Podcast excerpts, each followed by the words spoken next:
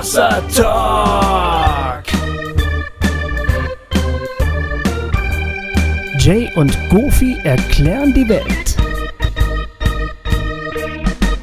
Hallo liebe Freundinnen von Hossa Talk, bevor es losgeht mit unserem neuesten Talk mit Andreas Boppert alias Bobby, möchten wir gerne eine echt wichtige Durchsage vorneweg schalten, die uns diesmal wirklich wichtig ist. Ich meine, alles, was wir hier sagen, vorher, bevor es losgeht, ist uns wichtig, aber das ist uns wirklich wichtig.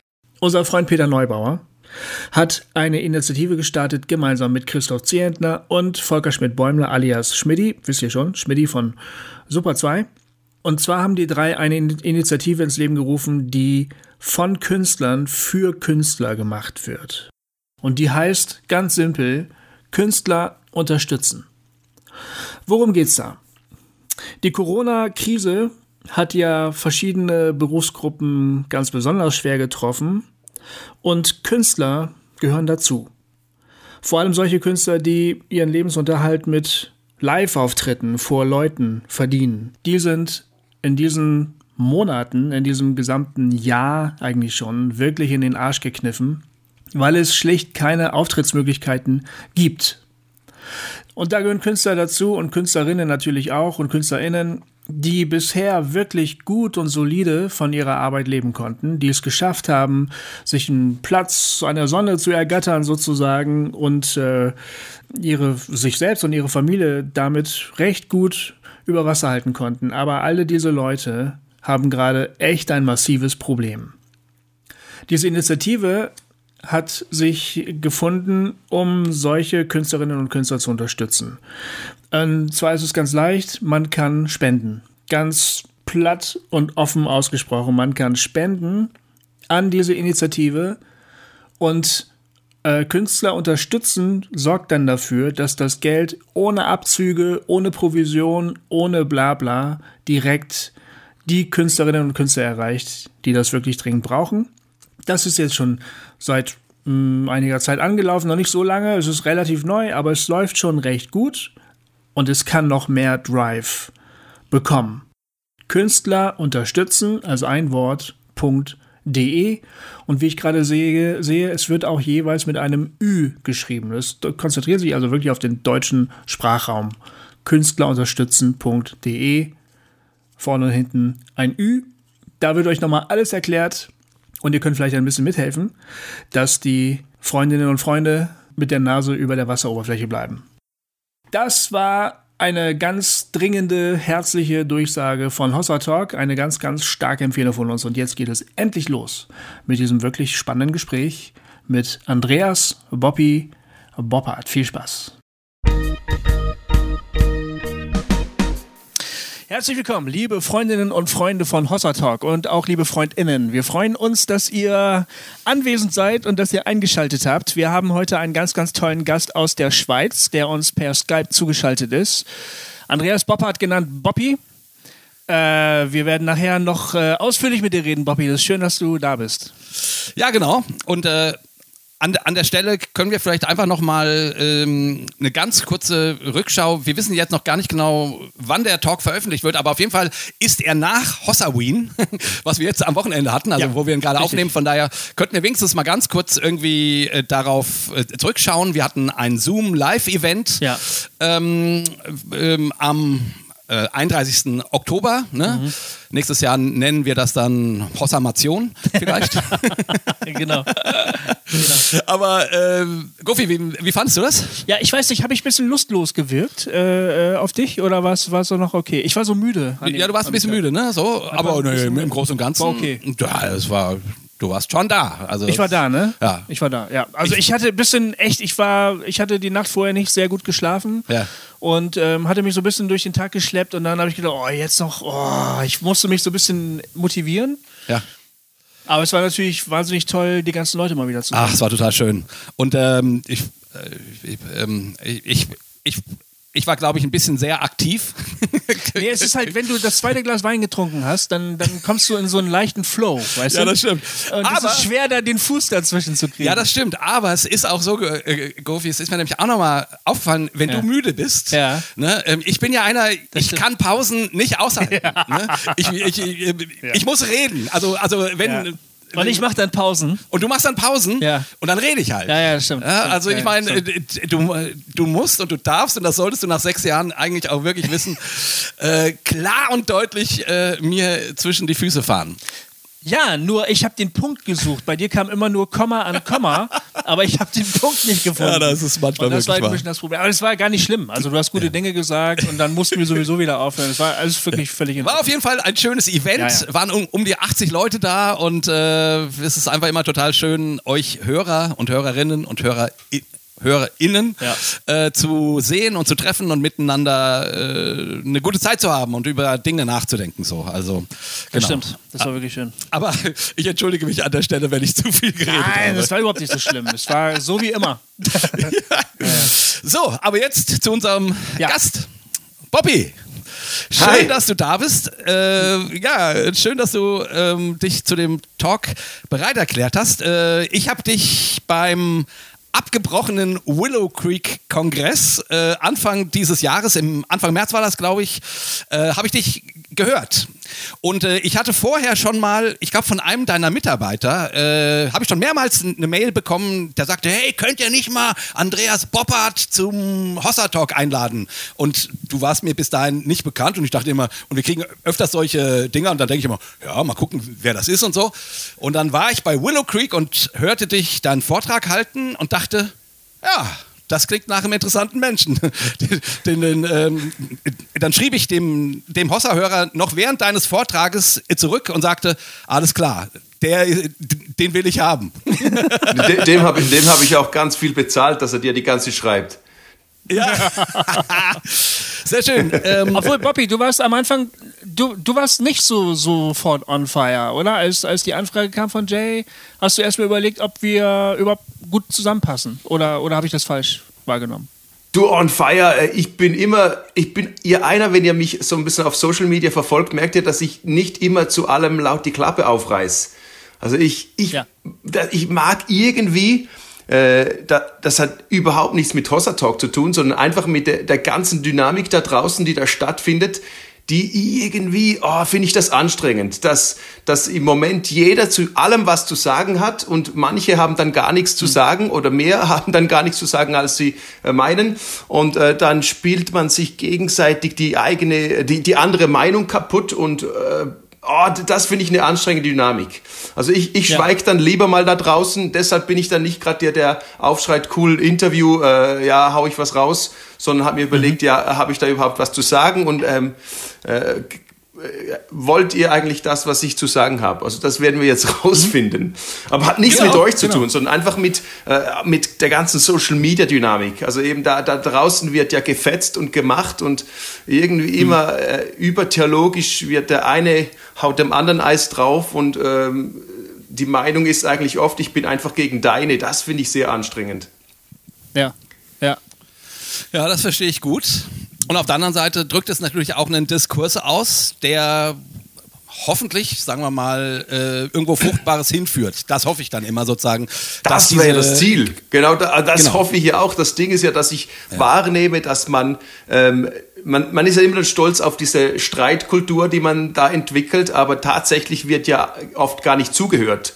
Also es wird ja nur mhm, die Meinung ja. gesagt. Und da, ich glaube, wenn wir zuhören würden, dann wäre das ja unglaublich, wo uns das hinführen könnte. Würden wir mal einander zuhören, warum ist der eine so progressiv und der andere so bewahrend, zurückhaltend, das würde uns ja unglaublich äh, gewinnbringend irgendwo in die Zukunft führen. Aber weil das nicht stattfindet, ist es oft ein bisschen eine verbale Schlägerei mit ganz vielen ja. Verletzten und niemand hört dann mehr zu. Aber ich bin, also ich, ich höre zu, ich höre zu und äh, ihr hört zu und ihr versucht da Menschen zu gewinnen, die zuhören. Also tolle Sache, ja. unbedingt. Ja. Ja, ich meine, wir denken, wir, wir gelten ja auch oft als so ein bisschen enfant terrible, also so als Provokateure. Schlägertrupp. Äh, als Schlägertrupp. Äh, nee, nicht als Schlägertrupp. Also das glaube ich nicht, aber so als Provokateure. Ne? Äh, und das stimmt ja auch, weil wir durchaus öfters äh, Dinge einfach mal steil formuliert raushauen oder so. Aber also ich bemühe mich im Gespräch auf Social Media immer irgendwie verbindend zu sprechen. Das nehmen mir dann manchmal auch die Progressiven übel. übel ne? äh, dass ich irgendwie zu viel mit irgendwelchen Leuten reden wollen würde, Diskurse führen würde, äh, die, von denen man sich klar ab, abgrenzen sollte. Und äh, ich, ich, ich finde Abgrenzung grundsätzlich äh, erst das letzte Tool. Also wirklich nur, wenn es super extrem wird und man irgendwie sagen muss, wie, also es gibt Punkte, wo man sich abgrenzen muss. Das finde ich schon. Ne? Ich, ich, ich finde das ja auch super. Ich finde das super, dass du dich bemühst. Ich meine, bemühen, das steht bei ja. uns immer auch in den Arbeitsverträgen, er hat sich bemüht. Ne? ja, genau. Nee, ich finde das genauso, genau, genau bei dir. Also ich ich finde, wir müssen miteinander reden. Ich, ich glaube, wir haben immer noch nicht so die richtigen Plattformen gefunden, wo das Reden äh, in einer angstfreien Zone und manchmal auch in einer persönlich nicht verletzenden Angriffszone geschieht. Da glaube ich, da, da müssen wir noch dran arbeiten, dass wir irgendwo Plattformen finden, wo wir wirklich miteinander reden können, einander verstehen, einander erkennen können, dass es dann eben nicht in diese starken Abgrenzungsdynamiken hinausläuft, was ja fast immer nur angstgetrieben ist. Also ich verstehe dich nicht, deshalb muss ich dich von mir wegstoßen. Oder ich verstehe dich nicht, deshalb muss ich dich bekämpfen. Ich bin nicht deiner Meinung, deshalb muss ich dich haten oder ähm, entfolgen auf Social Media. All diese Dynamiken, wo ich sage, ich verstehe dich nicht, ich, ich möchte dich verstehen. Das wären ja Dynamiken, die wir bedienen sollten. Aber das finde ich ja. cool, dass du ihr da reingeht, oder? Ihr geht ja in diese du, Themen du rein. Machst doch aber ganz, du machst ja ähnliche Erfahrungen, oder? Dass du, du versuchst schon mit allen zu reden, aber es wird dir nicht immer also positiv ausgelegt, sozusagen. Genau, genau. Äh, oder? Also du, du hast da von verschiedenen Seiten kriegst du schon auch hin und wieder mal Feuer. Ja, immer, immer von, also von allen Seiten eigentlich immer. Das ist ja das Spannende. Ich, ich verstehe mich so als ein äh, Netzwerker, Brückenbauer. Äh, ich, ich möchte mhm. wirklich die Dinge zusammenhalten. Das kann man mir auch äh, immer wieder negativ auslegen. Ähm, aber das ist so mein Herz. Ich möchte Dinge zusammenhalten. Und äh, jemand hat mal so schön gesagt, wenn du, wenn du eine Brücke bist, dann steht jeder mal drauf. Das ist, das ist wirklich so. Ich habe damals, als ich ähm, stark begonnen habe, auch das Evangelische mit dem Katholischen zu vernetzen, äh, mit katholischen Kreisen, mit äh, Christen aus katholischen Kreisen, wo ich denke, da sind wir ganz vielen als Evangelische auch sehr nah. Ähm, da, da hat man mir immer irgendeinen Einheitsbrei ausgelegt, dass ich jetzt irgendwie eine Einheitskirche äh, äh schaffe, dass ich meine, meine Werte jetzt weglege, dass ich jetzt, oh, da, da habe ich E-Mails gekriegt aus allen Richtungen, innerhalb, äh, innerhalb von, damals rund um die Explo, große Konferenz, wo wir auch immer vernetzen, wo wir versuchen, alles abzubilden und in verschiedene Richtungen zu denken. Da kriegte ich wirklich in ein paar Wochen E-Mails, du bist viel zu evangelikal, dann kam die nächste E-Mail, du bist viel zu katholisch, das ist spannend, dass ich dann katholisch bin plötzlich, äh, weil ich dem Papst die Hand geschüttelt habe, bin ich plötzlich gerade katholisch und dann war ich da auch viel zu charismatisch äh, und viel zu liberal. Alles äh, in, in, in den wenigen Wochen. Also das ist dann immer spannend, da kriegst ja. du ja dann eine, eine theologische Identitätskrise und muss mal gucken, wer, wer bin ich dann wirklich noch. Genau. Ja. Aber eigentlich, eigentlich, äh, also ich, ich würde mal denken, dass Jesus auch solche Mails bekommen hätte. Also äh, du bist viel zu und du bist viel zu und du bist viel zu und du bist viel zu. Äh, also eigentlich finde ich, das klingt gar nicht so schlecht. Also wenn man, wenn einem die jeweilige Seite immer als zu sehr die andere wahrnimmt und dann die andere Seite aber einen, einen viel zu sehr als die eine Seite wahrnimmt, also ne, die sich ja quasi ausixen sozusagen, ähm, dann kann man nicht vollkommen falsch sein, finde ich. Sozusagen. Ich dann, glaube ich auch. muss man Glaube ich auch, ist ja. so ein bisschen Christus ähnlich. Das ist ja oft mal, äh, oft ist es ja auch nicht eine, eine Aussage über die Person, die jetzt diese Aussage erhält, sondern ist ja eine Selbstoffenbarung. Also wenn jemand sagt, du bist viel zu, hat das ja schon das Wort zu drin und ich denke immer, da ist irgendwas zu in dir, wenn du dem anderen sagen musst, der ist viel zu. Also es wäre ja schön, wärst ja. du ein bisschen offener. Das heißt ja nicht, dass du meine Meinung teilen musst. Also Meinungen, hm. man darf unterschiedlicher Meinung sein. Ich, meine Frau und ich sind jetzt 16 Jahre verheiratet und wir haben ständig verschiedene Meinungen. Also äh, ich sage dem immer, jeder hat das Recht auf, auf eine eigene Meinung. Du hast deine, ich habe seine, also so diese Dynamik. äh, aber ich, wir müssen ja nicht die Meinung teilen, aber wir müssen uns ja nicht äh, gegenseitig ähm, bekämpfen oder was immer wieder geschieht. Ich muss dir ja nicht Christus absprechen, weil ich das Gefühl habe, du hast dich irgendwo vielleicht in eine Übertreibung hineingeflüchtet. Ja. Aber ähm, das stimmt für, sagen wir mal, dogmatische Fragen, ja. Also Kindertaufe, Erwachsenentaufe, Symbol als das einmal als Symbol oder als leibhaftige Gegenwart oder so, ne? Aber es gibt ja, manchmal gibt es ja ähm, diese Momente, wo man sagt, okay, ich habe versucht, dich zu verstehen und ich denke, jetzt habe ich dich verstanden und das, was ich bei dir verstanden habe, damit will ich nichts zu tun haben. Das gibt es ja auch. Zum Beispiel, wenn ja. Menschen ausgegrenzt werden. Oder, also gerade wenn eben, äh, für, für mich äh, ist ein Thema der, der, ähm, das Thema Macht, Ohnmacht, ja. Das ist für ein Thema, das mich immer wieder begleitet und mich immer wieder neu beschäftigt. Wer hat in welchen Kreisen das Sagen und wer hat es eben ganz klar nicht? Und wie wird das begründet? Und wie werden diese Ungleichheiten sozusagen auf, auch aufrechterhalten? Ne? Dann gibt es manchmal diese Momente, wo man sich ähm, zum Beispiel über Gemeindeverständnis austauscht. Wie, was glaubst du, was, wie Gott sich Gemeinde vorstellt? Und dann sagt jemand ja ganz klar so. Dann, äh, dann sozusagen formuliert er ein Gemeindemodell, was wir ungefähr seit 200, vielleicht 300 Jahren, wenn es hochkommt, haben. Und dann kommt der Moment, wo ich dann sage, nein, das glaube ich nicht. Ähm, das habe ich auch lange Zeit gelebt, lange Zeit meines Lebens. Ähm, nicht die 300 Jahre, aber so ein paar Jahre halt schon. Und ich habe irgendwann festgestellt, das glaube ich nicht, dass das irgendjemandem gut tut. Ne? Gut, das ist eine Meinungsverschiedenheit, könnte man sagen, aber diese Meinungsverschiedenheiten führen dann eben manchmal doch dazu, dass man sagt, wir gehen jetzt getrennte Wege, weil es geht nicht anders. Oder würdest du es ja, naja, das ist super. mitgehen? Oder, oder wie Kann ich voll mitgehen. Also ich meine, getrennte Wege, mhm. das wäre ja manchmal äh, sehr stimmig, wir würden einfach getrennte Wege gehen. Aber wir schreien uns ja noch Dinge ja. hinterher. Das ist es ja. Und wir schmeißen ja. uns ja noch Steine mhm. hinterher. Das ist es ja, was nicht geht. Aber ich, ich meine, wenn du natürlich auf der liberalen, progressiven Seite bist, ist es einfacher einzufordern, seid mal entspannt. Weil mhm. du kannst ja per se in einer bewahrenden Dynamik, kannst du, nicht per, kannst du per se nicht einfach entspannt sein. Weil du hast ja dann Dinge, wo du sagst, ich spüre da, da müssten wir es enger setzen. Das heißt, in dem Rahmen ist die Wahrheit und ist es okay. Und ich glaube, wenn ich jetzt mich in eine liberalere äh, Ansicht von diesen Dingen äh, hinein äh, bewege, dann müsste ich großzügiger werden, sogar mit, mit sehr engen Dynamiken, dass ich sogar verstehe, dass einer vielleicht enger mhm. ist weil der jetzt so biblisch gesehen, weil der kein Fleisch essen darf, kann ich sagen, komm, also mein Himmel, das ist jetzt also eng. Jetzt isst er kein Fleisch, äh, kein Götzenfleisch, also mein äh, Himmel, da hat es jetzt weit runtergeschneit, sagt der Schweizer. Das ist jetzt wirklich nicht wichtig. Äh, da, so wird ja manchmal dann geredet und ich, nee, ich, ich denke, es ist möglich, dieses Götzenfleisch zu essen, aber ich hm. lasse dir sogar hm. deine Enge. Das, ich glaube, das wäre ja auch spannend. Ja, ähm, das finde ich das finde ich auch einen super spannenden Gedanken. Ich finde den in der Praxis so unglaublich schwierig äh, zu leben, weil die ja. einen, keine Ahnung, wollen wohin und äh, eben, wie Gofi jetzt sagte, meinetwegen setzen sich für die Integration von Homosexuellen ein, als Beispiel. Ja. So. Äh, die anderen, äh, für die ist das sozusagen ein absolutes No-Go. Das, das ist äh, nicht möglich. Also ja. die, die, ähm, das ist der Abfall quasi.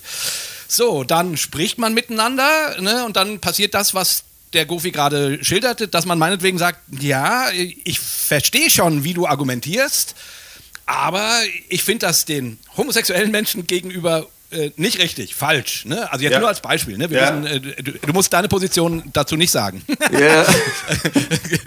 ähm, nur als Beispiel, ne? Ähm, ähm, weil das ja nun mal eins dieser Reizthemen ist.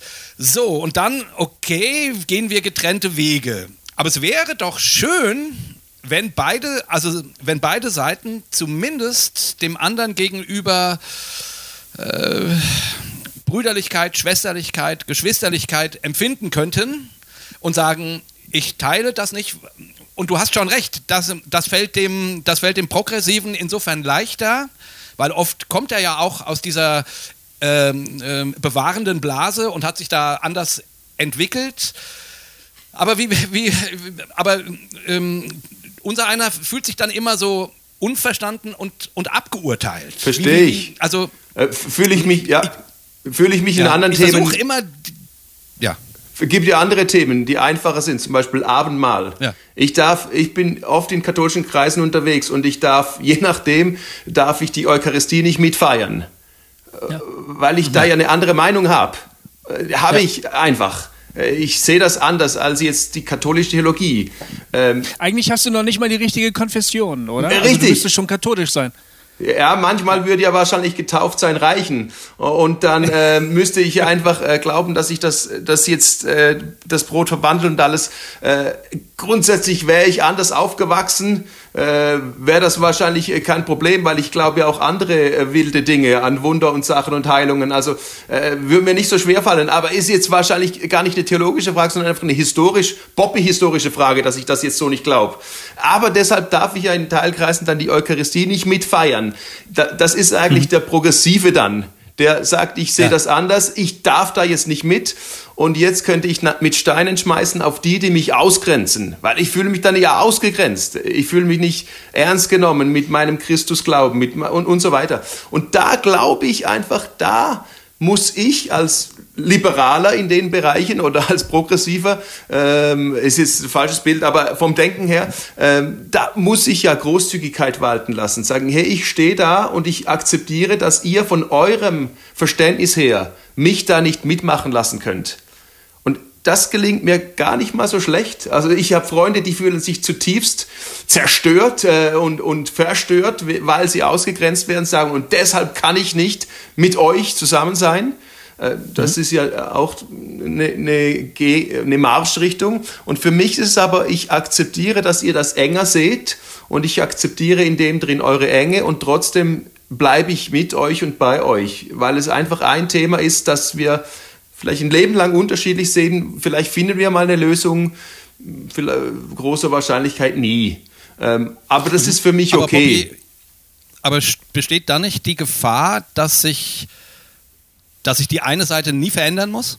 Also äh, wenn, wenn, wenn sozusagen der Progressive immer nur sagt, ja, alles klar, ich verstehe euch ja und ihr könnt das so nicht so sehen äh, wie wir und alles, ja, ich, ich nehme euch an, ich verurteile euch nicht. Alles ja erstmal richtig, finde ich. Aber, ähm, also, Jesus hat das nicht so gemacht.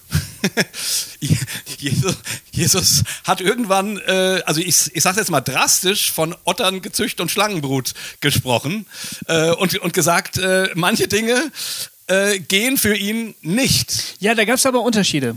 Ja. Also zum Beispiel ähm, bei der Frage werden die Toten auferstehen oder nicht. Ja. Da hat Jesus, würde ich sagen, sachlich argumentiert. Ja. Aber ich würde sagen, er hat nicht geschimpft in dem Sinne. Stimmt. Er hat nur gesagt, ja, glaubt ihr denn, dass Gott ein äh, Gott der Toten oder Lebenden ist? Oder was glaubt ihr, wo, wo Abraham, Isaac und Jakob jetzt gerade sind? Ne? Ja. Wo er ausfällend geworden ist, das war, als er thematisiert hat, dass die Schwachen ausgegrenzt werden. Ja, genau. Oder, oder, oder beladen werden.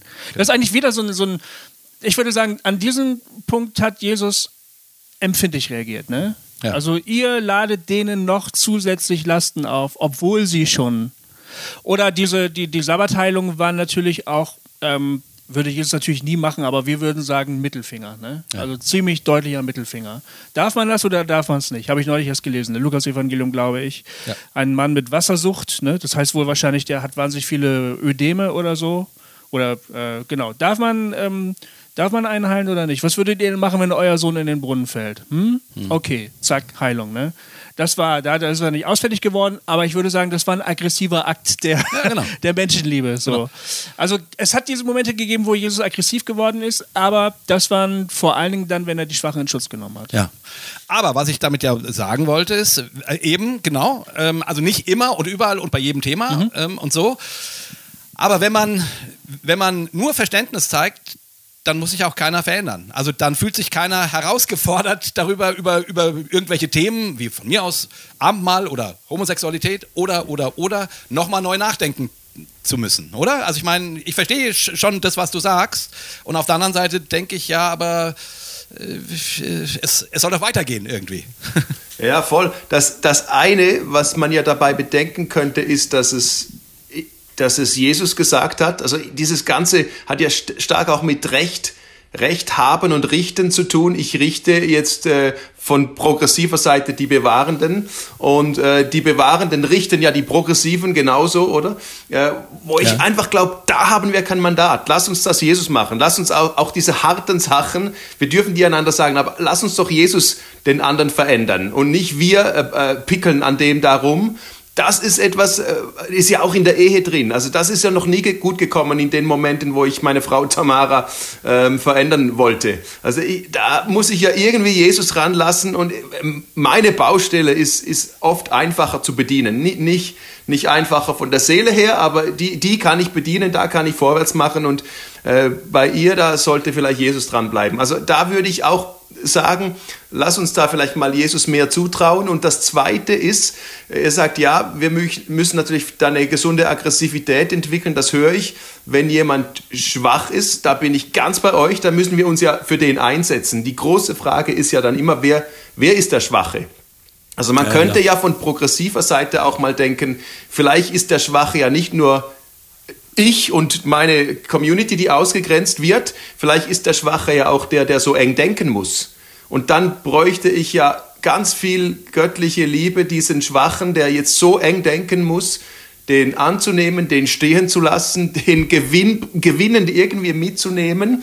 Und der Enge, und oder bewahrende, ich will es ja nicht negativ, sondern es gibt ja, ich, ich in der Bibel sehe ich wirklich beide Dynamiken. Also wir müssten ja beide bedienen können. Es gibt Dinge, da im Psalm heißt es, der, der Herr wurde mein Halt und führte mich in die Weite. Ich liebe es, dass es Gott eben bewahrt und aus dem heraus wird es weit. Und nicht einfach, wir werden weit und lassen alles hinter uns, durch unsere Verletzungen stoßen wir es noch ab und so. Nein, wir, wir können beide Dynamiken bespielen in einem gesunden Spannungsverhältnis.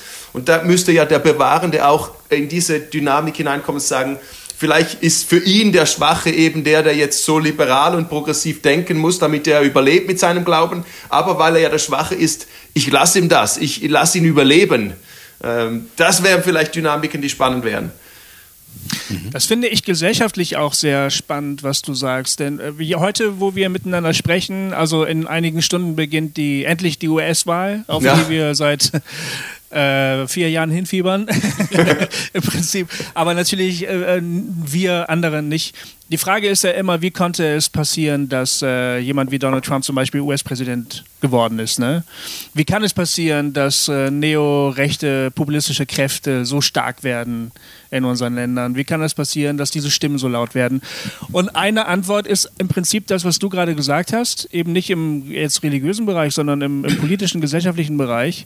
Es gibt eine bestimmte Gruppe von Leuten, die werden eigentlich ständig als die Idioten dargestellt. Oder die fühlen sich so dargestellt. Die fühlen sich so dargestellt, als wären sie einfach die Deppen, auf die sowieso keiner achten muss. Und der, gut, der, der Wahlkampf vor vier Jahren in den USA ist ein gutes Beispiel dafür, denn die, die Kandidatin der Demokraten Hillary Clinton hat das sogar auf ihren Wahlkampfveranstaltungen gemacht. Die hat gesagt, das sind Idioten, auf die muss keiner hören. Und diese Idioten haben sie im Prinzip da nicht gewählt. Ne? Es gibt jetzt Sozi so, soziologische Untersuchungen, die sagen, ähm, in unseren gesellschaftlichen in unseren Gesellschaften ist eine neue Mittelklasse entstanden. Die alte Mittelklasse, das sind die alten Berufe, die Handwerkerberufe, die Betriebe und so weiter und so fort. Das ist die alte Mittelklasse, die aber Stück für Stück ihre, ihren gesellschaftlichen Einfluss verloren hat. Die neue Mittelklasse zeichnet sich gar nicht so sehr unbedingt dadurch aus, dass sie wohlhabend ist oder materiell so einflussreich. Die ist vor allen Dingen intellektuell einflussreich. Das ist eine, eine Gruppe von Leuten, die gut klarkommt mit neuen Medien, mit Internettechnologie, die in der Lage ist, sich die Informationen zu beschaffen, die sie brauchen und die auch sozusagen geistig in der Lage sind, mit diesen Informationen richtig umzugehen. Das sind also Kompetenzen sozusagen, die in den letzten Jahrzehnten immer wichtiger geworden sind. Ne? Diese Gruppe von Leuten, das sind die äh, linksgrün Versifften. Ne? Also die, die immer, die furchtbar, die Liberalen, die Progressiven eigentlich. Also äh, wir jetzt, also du, Jay und ich, wir sind eigentlich ein Ausdruck dieser neuen Mittelklasse. Ja. Das heißt nicht unbedingt, dass wir viel Geld auf dem Konto haben, aber das heißt, wir haben Einflussmöglichkeiten durch das, was wir gelernt haben, durch die Kompetenzen, die wir uns erworben haben, die anderen Kompetenzen den Rang abgelaufen hat. die alte Mittelklasse fühlt sich oft in den Schatten gestellt und auch von uns diskreditiert. Mhm. Wir machen uns über die lustig, wir lachen über die Konservativen, wir sagen, meine Güte, wer kommt mal im 21. Jahrhundert an und so. Und das wird überhaupt nicht gutiert, ne? Kann man sich vorstellen. Und die suchen sich dann auch wiederum so, ihren Ausdruck. Das ist so, okay, Boomer. Genau. Ja, ne? Und im Prinzip hast du das, Bobby, sorry für den langen Monolog, aber ähm, im Prinzip warnst du vor dieser Dynamik. Du, wenn ich dich richtig verstehe, sagst du, wenn wir nicht lernen, aufeinander zu hören, ist das unvermeidlich, dass diese Art von gegenseitiger Ausgrenzung passiert. Und das kann niemandem, das kann niemand wollen. So, so, so verstehe ich dich. Ganz bei dir. Das, das wollte ich eigentlich sagen. Du hast es eigentlich mhm. mit deinem schönen deutschen Dialekt hast du meine Gedanken formuliert. Ich, ich, ich, ich würde, ich würde uns wirklich, ich würde uns warnen, wenn wir diese Richtung beschreiten. Wir schauen oft von Europa belächelnd rüber und auch völlig irritiert und unverständlich, was läuft da in Amerika. Und ich mhm. wage zu behaupten, dass wir in ganz ähnliche Dynamiken hineinlaufen. Wenn wir, ja. also wir, wir können uns das kaum vorstellen, aber wir laufen in ganz ähnliche Dynamiken hinein. Äh, Tendenzen sind ja schon erkennbar mit diesen ganzen Polarisierungen. Wenn wir es nicht schaffen, äh, uns zusammenzuhalten, und das meine ich nicht so krampfhaft, sondern ich glaube ja, dass dass Gott in diesen Dynamiken drin ist. Also wir sind im Moment äh, in einer unglaublichen Sozi soziologischen Umbruchphase. Soziologen sagen, das ist einer der größten äh, soziologischen Umbrüche, die es überhaupt gegeben hat. Also die, die Gesellschaft hm. hat sich gewandelt. Da, da werden plötzlich eben andere, wie du sagst, andere äh, Sachen werden wichtiger. Zum Beispiel früher war immer Erfahrung wichtig und so weiter. Das Erfahrung äh, ist wahrscheinlich gar nicht mehr so wichtig. In so einem großen Umbruch kann niemand mehr auf Erfahrung gehen. Da geht es darum, äh, die überleben, die am stärksten ihr, ihr Nichtwissen füttern, sagen, ich bin ein Nichtwissender und ich möchte alles entdecken. Ich habe, diese Geschichte hat mich äh, begeistert. Früher äh, gab es da schon mal so Während dem 15., 16. Jahrhundert hat man erst Karten gemalt. Also äh, der Salviati hat eine, eine Weltkarte gemalt, 1526 mit weißen Flecken. Und vorher hat man all die Weltkarten voll ausgemalt. Man hat immer gezeigt, man weiß alles. Und äh, mhm, deshalb so. konnte ja auch ein Kolumbus gar nicht, äh, er konnte ja gar nicht äh, einen neuen Kontinent Amerika entdecken, weil in seinem Kopf gab's nichts Neues. Alles wusste mhm. man. Und erst nach Kolumbus, Kolumbus, äh, der, der war ja 1492er, äh, erst 1526 kamen die ersten Karten mit weißen Flecken, wo man sagt, hey, wir wissen es nicht. Und wir feiern es, dass wir nicht wissen, weil wir entdecken wollen. Und ich glaube, das ist es, wir brauchen eine neue Revolution des Nichtwissens, dass wir Dinge über Gott nicht wissen, dass wir nicht wissen, wie Kirche der Zukunft aussehen muss und kann, dass wir da nicht verängstigt sind, weil jetzt Dinge wegbrechen und zerbrechen, sondern dass das eben auch immer ein Aufbruch sein darf. Und da hm. brauchen wir einander. Also wir brauchen Menschen, die, die die Fähigkeit haben, progressiv die Zukunft zu malen. Und wir brauchen Menschen, die, die die Fähigkeit haben, Dinge zu bewahren, dass wir nicht alles äh, verlieren und das Kind mit dem Bade ausschütten. Und wenn die zwei Pole eben nicht polarisierend wirken würden, sondern zusammenspannen könnten auf gesunden, angstfreien Plattformen, wo man sich begegnet und miteinander die Zukunft malt, ich glaube, wir hätten ein Powerhouse. Also das ist wirklich meine, hm. meine tiefste Überzeugung. Also ich sehe eben mhm. im progressiven, im bewahrenden göttliche Dynamiken, die wir jetzt dringend brauchen, um, um, um Kirche neu zu gestalten. Aber dafür brauchst du natürlich die Grundeinstellung, a, dass du den anderen nicht verändern kannst. Ne? So, also irgendwie, dass du den anderen äh, negativ ausgedrückt ertragen äh, ja. sollst, so wie ja. er ist.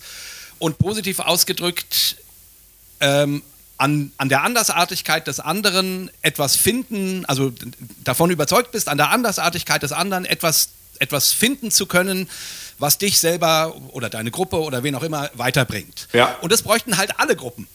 Ja. Also das, das, im besten Fall bräuchten das alle, dann wären die, dann wäre der Austausch auch konstruktiver, weil man nicht immer sagt, du musst auf meine Seite kommen, sondern was kann ich von dir lernen?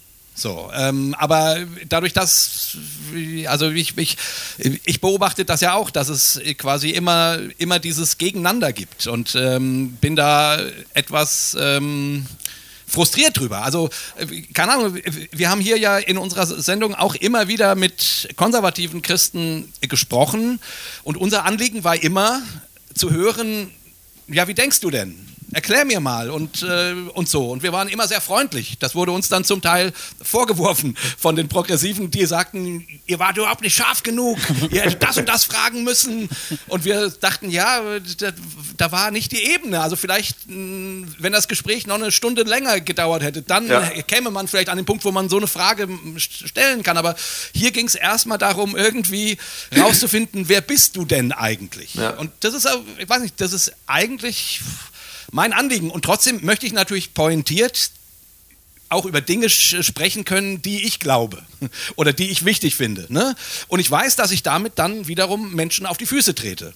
Das ist halt so. Ähm, ja, aber ne, dieses Hin, also dieses Hin und Her. Äh, weiß, ich weiß auch nicht, wie man das hinkriegt, außer wenn man befreundet ist. Ich glaube, wenn man befreundet deshalb, ist, ja. äh, auf einer persönlichen Ebene, dann, dann kann man das vielleicht auch lustig nehmen. Ich glaube, das ist ein Schlüssel, dass wir beginnen, wirklich. Ähm, Freundschaft ist ein großes Wort. Ich nehme es immer in, in, den Mund und mir wird es immer ähm, äh, schlecht. Also da sagen die Leute, das ist zu groß, Bobby. Aber ich, ich rede von Freundschaften. Also wir müssen einander erkennen, und äh, das Gespür kriegen, dass wir füreinander sind. In allem Unverständnis, in allen schrägen Dingen, die ich dem anderen anlasse, sage ich, ich bin für dich. Grundsätzlich, das ist einfach mal die Ebene, du weißt, ich werde dich nicht irgendwie in die Pfanne hauen und ich bin für dich und da darauf kann ich dir begegnen und äh, Dinge wahrnehmen.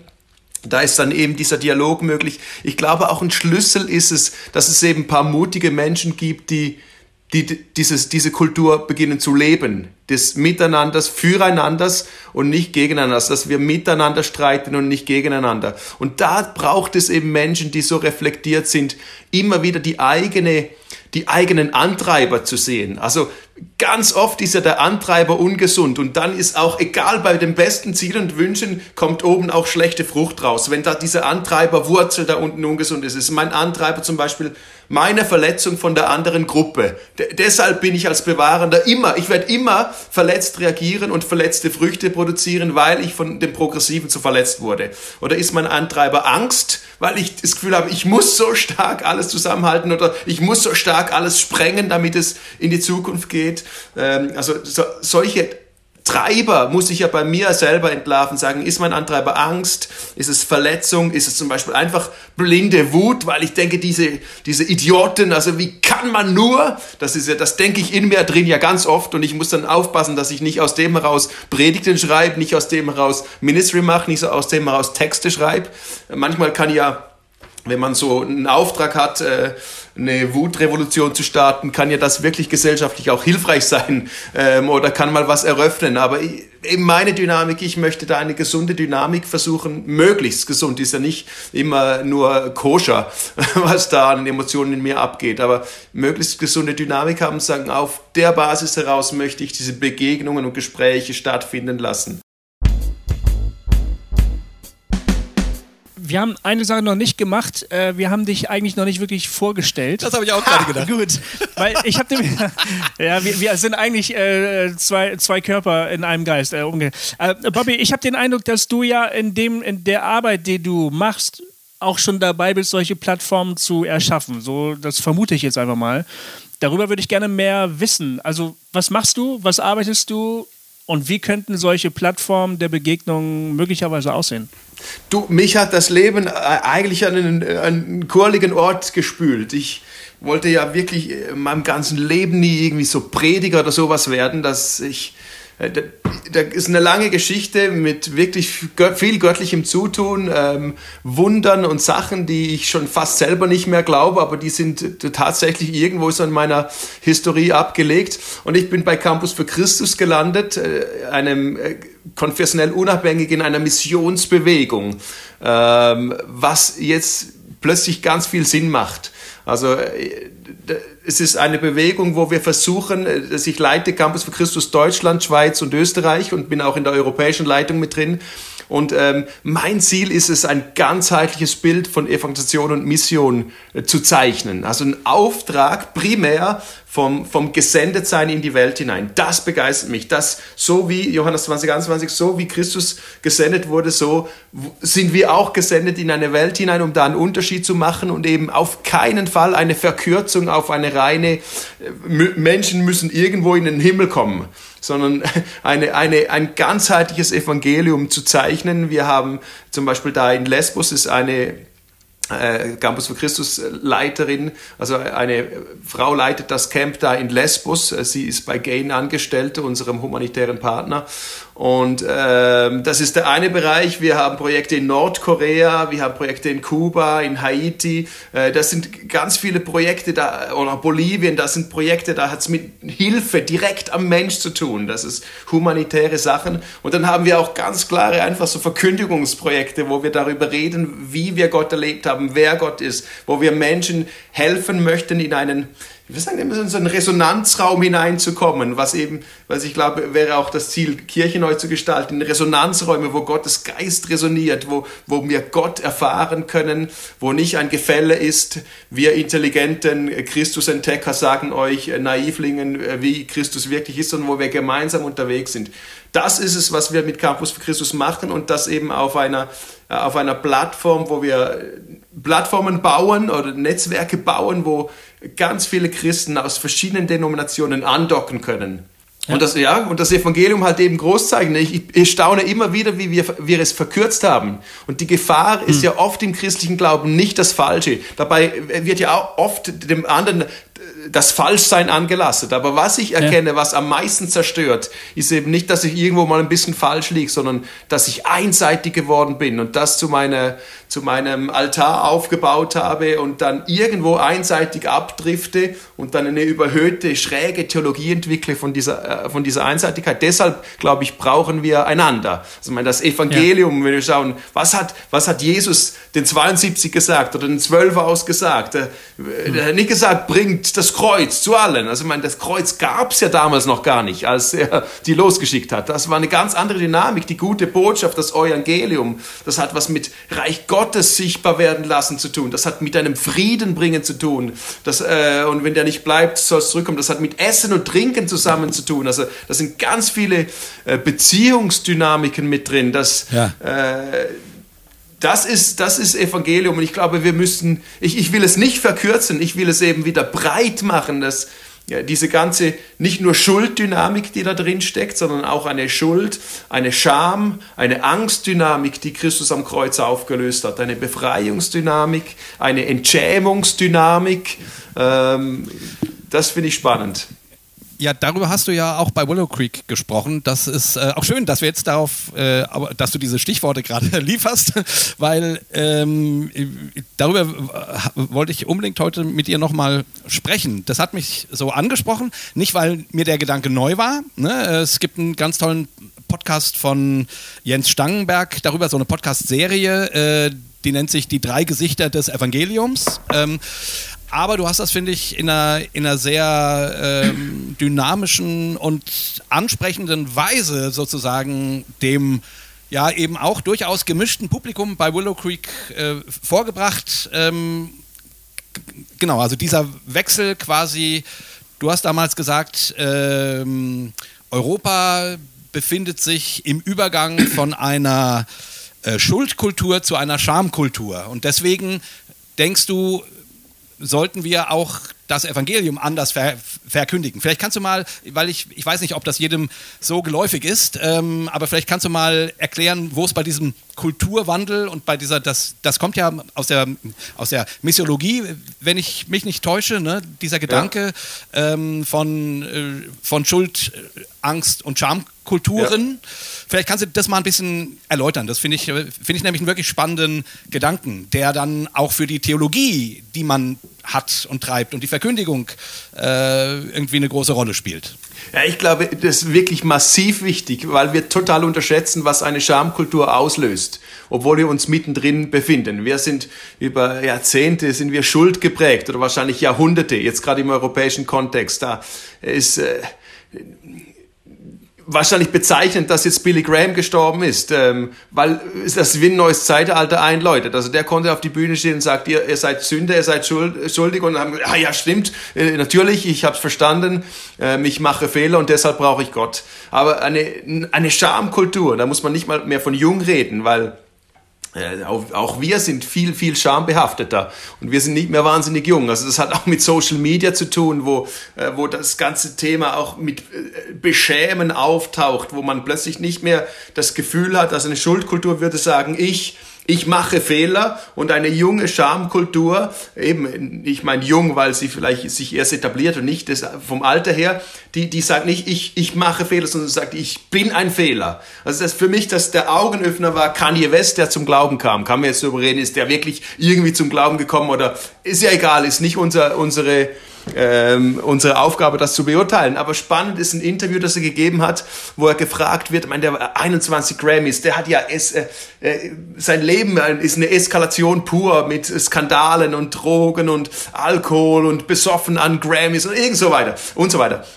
Und da wird er gefragt, bereust du, bereust du dein Leben jetzt, wo du irgendwie fromm bist? Und da wird er nicht vom Frommen gefragt, sondern, und das sagt er ganz spannend, sagt er, ich, ich bereue doch nichts.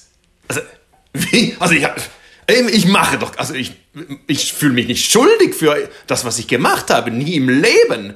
Ähm, er sagt, ich habe gemerkt, ich will perfekt sein, ich will perfekt leben, also perf meine Sachen sollen perfekt kommen und ich, ich, ich check, ich schaff's nicht.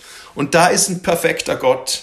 Und das, das hat mich angezogen. Ich brauche diesen Gott, weil ich es nicht schaffe, weil ich als Person nicht genüge. Das ist die Sprache zutiefst einer Schamgeneration.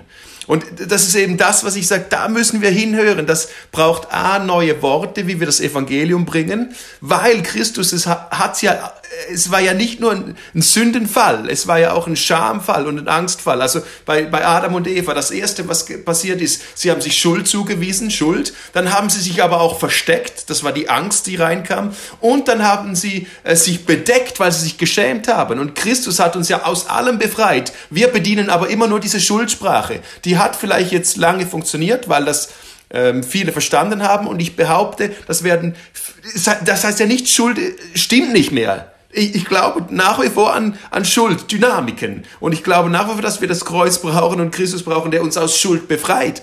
Aber der, der, der Herführer, äh, dieser, der Anmarschweg wird für viele Menschen über dieses akzeptiert sein, über dieses angenommen werden, über diese Vater Kind-Dynamik, über diesen hineingenommen werden in den Bund sein. Also Christus ist nicht ein Sünd, nicht, nicht nur ein Sündenvergeber, das ist er auch, er ist eben auch zutiefst ein Entschämer. Und das muss eine neue Generation hören. Und das müssen sie eben auch erleben. Und da seid ihr, wenn ihr sagt, wir sind die Progressiven, dann seid ihr dem auf der Spur, dass ihr eben spürt, das kann nicht mehr sein, dass wir diesen Menschen einfach weiterhin den Schuldhammer auf den Kopf hauen. Die müssen doch spüren, dass Christus sie aus ihrer Scham heraushebt ähm, in ein angenommen Sein. Und das ist eine Dynamik, der müssen wir nachspüren. Ich, ich finde das Thema Nacktheit ganz interessant, nur noch als Fußnote, ähm, weil ähm, die, die Wahrnehmung von Nacktheit und die Scham für Nacktheit hat sich komplett gewandelt, meine ich. Äh, früher war das ein moralisches Problem. Also sich nackt zu präsentieren, ähm, sich nackt zu zeigen in Filmen oder so, das war ein moralisches Problem. Ähm, irgendwann war das kein moralisches Problem mehr, sondern ein Schamproblem. Also wer sich jetzt nackt zeigt und schön ist, also dem Schönheitsideal entspricht, muss sich für nichts schämen. Also wer erntet sogar oder sie erntet Bewunderung, ne? Wenn sich jemand nackt präsentiert, der dem Schönheitsideal nicht entspricht, dem wird suggeriert, jetzt hast du Grund, dich zu schämen. Wer macht denn sowas? Das will sich doch keiner angucken. Also die, da, es ist die, die, dasselbe Phänomen, aber es wird vollkommen anders bewertet. Ne? Entweder moralisch schuldhaft oder Scham. Genau, das, das war, weil du gerade von, von Adam und Eva gesprochen hast. Ja, das, das, passt irgendwie ganz gut. Das ist eine schöne Beobachtung, Kofi, wirklich, ja. weil, das, weil das stimmt. Nacktheit ist nicht mehr ein moralisches Problem, sondern im schlechtesten Fall oder im besten Fall keins ja. und im schlechtesten Fall eben äh, ein Scham. Problem. Genau. Ja. Da, ja. da, verschieben sich, das ist ja eben spannend, deshalb sage ich, es ist so massiv wichtig, dass wir das äh, erkennen, weil da verschieben hm. sich ja unsere, unsere ganzen Wertegefüge. Deshalb wächst ja auch eine junge FEG-Generation hin, die nicht mehr die traditionellen FEG-Werte per se in sich hat, nur weil sie da hochgewachsen ist. Weil, weil äh, es haben Psycho zwei Psychologinnen haben gesagt, ein schuldorientiertes Gewissen kennt einen absoluten moralischen Standard, während ein mhm. schamorientiertes Gewissen sich an der Moral der Gruppe orientiert. Das ist massiv ah. anders. Also es geht da nicht mehr darum, ja. das erklärt ja auch die Trump-Dynamik, dass einer, es geht nicht mehr darum, ob jetzt einer lügt oder nicht lügt. Wenn alle um mich herum lügen, ist Lügen okay. Für mich. Ja. Es, also ja. der neue Wert ist nicht nicht lügen. Das ist wichtig, sondern der neue Wert ist zum Beispiel dann Authentizität. Bist du echt? Und wenn du echt wenn du bist in, deinem, in deiner ganzen arschlöchigen Natur, dann mag ich mhm. dich, oder? Und früher ja. haben wir gesagt, nee, der ja. ist arschlöchig, den mag ich nicht. Sag, nein, der ist, der, ist, der ist echt, der ist authentisch. Und er lügt, aber er, wenigstens ist er ehrlich, ne? Der ist mir, mhm. also, also, das ist crazy, ja? Aber das sind das die neuen Werte. Also, die Werte verschieben sich, weil man sich nicht mehr an absoluten Punkten da außerhalb im Universum bei Gott oder in der Bibel oder so orientiert, sondern man orientiert sich an der Gruppe, an den Menschen. Hat ja mit Scham zu tun. Ich will, äh, um Himmels Willen, ich will dazugehören. Und deshalb, da sind wir dann bei Toby Fikes, der sagt, die, die machen äh, Werte, die, ähm, äh, wie, wie sagt er? Eine Wertefusion, Werte, ähm, Synthese. Ja. Wertesynthese ist genau. sein Wort, oder? Äh, das, das, die bringen zwei Werte zusammen, die haben wir nicht zusammengekriegt. Also hm. es ist so hm. und es ist auch so. Und ich denke, um Himmels Willen, also du musst dich entscheiden. Äh, früher, mhm. äh, das, nee, das hat, das hat damit zu tun, dass ich habe ich hab einen jungen Typ im Flugzeug kennengelernt, äh, habe mit ihm geredet und dann habe ich ihn so auf seine Tattoos angesprochen. Alles fromme Tattoos. Also hier Mutter Gottes, Maria, dann irgend so eine, eine Friedenstaube und ähm, äh, vier, fünf so christliche Tattoos, Tattoos ein Kreuz. Und ich was da? Äh, glaubst du an Gott? Hat er gesagt, nee, nee, nee, nee, auf keinen Fall. Aber ich finde sie schön. Ich meine, das ist ja. crazy, dass der das zusammenbringt. Christliche Tattoos. Ja. Einfach, weil er sie schön findet. Auf, auf dem Fuß noch God's Dream. Also einfach so, äh, wie, wie schaffen die das, Dinge zusammenzukriegen? Und ich finde das eben etwas Spannendes, weil es mit der Schamdynamik zu tun hat, dass man eben anders Werte kreiert. Und da gehen wir mhm. zurück, vielleicht auch etwas, der Guido Baltes hat was Spannendes geschrieben, er hat de, vom Thomas Bauer geschrieben, das ist ein Islamwissenschaftler, und der hat über die Vereindeutigung der Welt geredet. Also dass erst äh, in der Aufklärung wurde Widerspruchsfreiheit und Irrtumslosigkeit gefordert. Und deshalb ja. kam da ganz hoch, äh, es, da, es darf nicht mehr Widersprüche geben, was gerade jetzt die evangelikale Szene ja dann im Endeffekt auf die Spitze treibt, mit alles muss ganz klar, wenn ich das lese, muss ganz klar herauskommen, das ist gemeint. Ähm, ja. Und er sagt, in den großen Religionen, ob Islam oder Christentum, äh, das war früher nicht so. Ähm, hm. Das ist ja dann genau eben das, was ich sage, das jüdische Denken, was Jesus geprägt hat. Da hat man sich immer in einer Bandbreite eingeordnet. Da ist eine Bedeutung und da ist eine Bedeutung. Und das ist nicht, wo man jetzt sich fürchten könnte, das ist nicht Beliebigkeit, aber es ist eben eine Vielfalt, äh, wo, wo Gott vielleicht auch unterschiedlich spricht zu unterschiedlichen Menschen. Und da dürften wir uns vielleicht auch ein bisschen entspannen und das hineinfinden, was könnte das heißen? Eben weil eine Schamgesellschaft bringt diese Dinge zusammen, die wir vielleicht in den letzten 100 Jahren nicht zusammengekriegt haben. Für mich war so ein Augenöffner, ähm, wenn man sozusagen sich anguckt, also wie unterschiedlich das Neue Testament äh, Dinge gewichtet sage ich jetzt mal so. Ne? Äh, wir kommen von der Reformation her, da hat man eben so als Bild der Gerichtssaal Gottes äh, und du erkennst, ich bin, ich bin schuldig, ich bin Sünder. So, und dann steht das Kreuz da, unsere Schuld ist geheftet an das Kreuz, nun kannst du ähm, fröhlich und befreit und vergeben mit deinem Gott leben. So, ne? dieses, dieses Bild, und das gibt es ja in der Bibel auch. Und dann findet man aber eben zum Beispiel gerade im persönlichen Umgang von Jesus mit den, mit den Menschen, ne, da spricht er ja gar nicht übers Kreuz. Also da, da, da kommt das ja gar nicht vor. Wenn der mit Zachäus redet und sagt, hey Zachäus, komm doch von dem Baum runter, dann sagt er nicht, und du weißt schon, du bist ein Sünder. ne? Das weißt du. Ne? Und, äh, und du weißt, du brauchst die Vergebung Gottes. Also dieses Thema spricht Jesus gar nicht an, sondern er geht in Gemeinschaft, also äh, und dann eben, ich will bei dir essen. Ne? Du hast das vorhin gesagt, ne? Äh, ich will mit dir essen.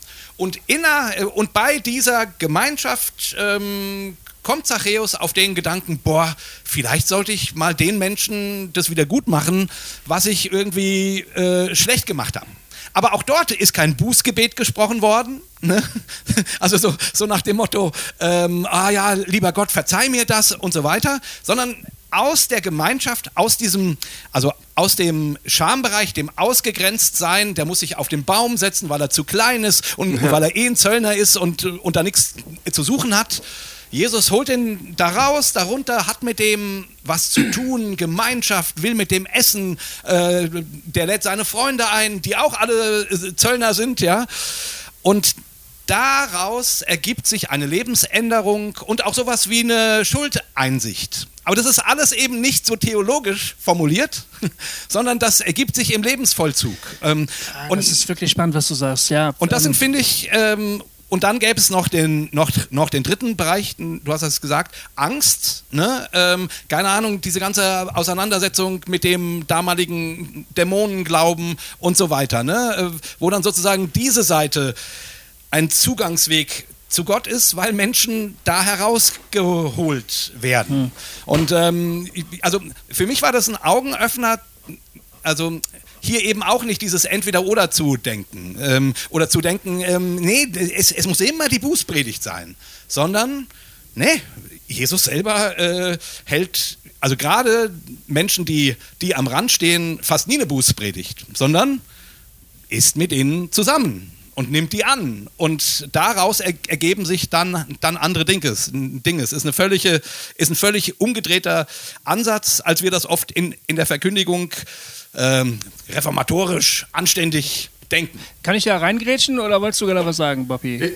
Nur kurz, also bin ich eben ganz ja. bei dir. Wirklich bin ich ganz bei dir. Ich glaube, dass wir, was ja jetzt wieder Bewahrende dann hören wollen würden, ist, dass du jetzt das Kreuz demontiert hast. Und das ist eben das, was ich auf keinen Fall machen würde. Ich sage, das Kreuz hat seine Berechtigung mit der ganzen Schulddynamik, aber der Anfahrtsweg, also mein Jesus war ja so individuell. Bei der Frau, die da Ehebruch begangen hat, da hat er dann ja sehr klar gesagt, und jetzt geh und sündige nicht mehr. Also man, das war ein mhm. Statement. Ich sage mir aber auch immer wieder, das war ein Statement von Jesus. Warum muss ich das immer äh, auf mich münzen und sagen, ich muss das jetzt allen raushauen? Und da glaube ich eben wieder eine Einseitigkeit, eine Überhöhung, wenn wir nur diese Dynamik bespielen. Und das, was mich begeistert... Ja? Ganz, ganz kurz nur, nur dazu, bei der Frau ging es um Leben und Tod. Also eine äh, ne, ne, ne bekannte Ehebrecherin, wenn die nochmal erwischt wird, also dann, dann ist aber Schluss. Guter also, Punkt. Das darf man auch nicht vergessen. Bei diesem Beispiel, äh, da ging es um Leben und, und, Tod für die Frau. Für, für mich gibt es... Ja, ja, okay. Ich wollte nur ganz, ich ganz auf den Begriff der, der, der, der Buße eingehen. Ähm, Jay ja? hatte den Begriff der Buße äh, genannt. Aber das, sag du noch eben fertig. Ja, genau. Ich wollte nur noch kurz mein Mantra platzieren. Ich habe so ein Mantra okay, im Bereich Evangelisation und das heißt Weihnachten vor Ostern. Und ich glaube, das ist etwas, was eben äh, sein muss, hm. dass, ich meine, Weihnachten, cool. dass, dass Gott uns nahe gekommen ist das muss die Menschheit mal hören. Sonst, auf, wenn, wenn, wenn Weihnachten nicht geschieht, dann Gott, der uns nahe kommt, dann wird manchmal eben auch das Kreuz nicht verstanden. Natürlich kann man sagen, ja, Geist hm. Gottes und alles, der wirkt dann schon, aber ich glaube, wir müssen wieder, gerade auch als Kirche, dieses Weihnachten bespielen, dass ein Gott uns nahe kommt und das nicht ein Schönreden, nicht ein, ein Schönfärben von, wir müssen doch jetzt den Menschen mehr denn je sagen, dass sie schuldig sind, weil sie es nicht mehr wissen. Sag, nein, mhm. wenn, wenn meine Kinder irgendwie Pythagoras nicht verstehen, weil die erst sieben sind, dann haue ich nicht ihnen noch mehr Pythagoras um die, um die Ohren, sondern ich, ich führe sie an Pythagoras ran, indem ich ihnen mal Mathe erkläre und die Zahlen beschreibe und ihnen eine Freude für Zahlen vermittle, was ich habe zum Beispiel.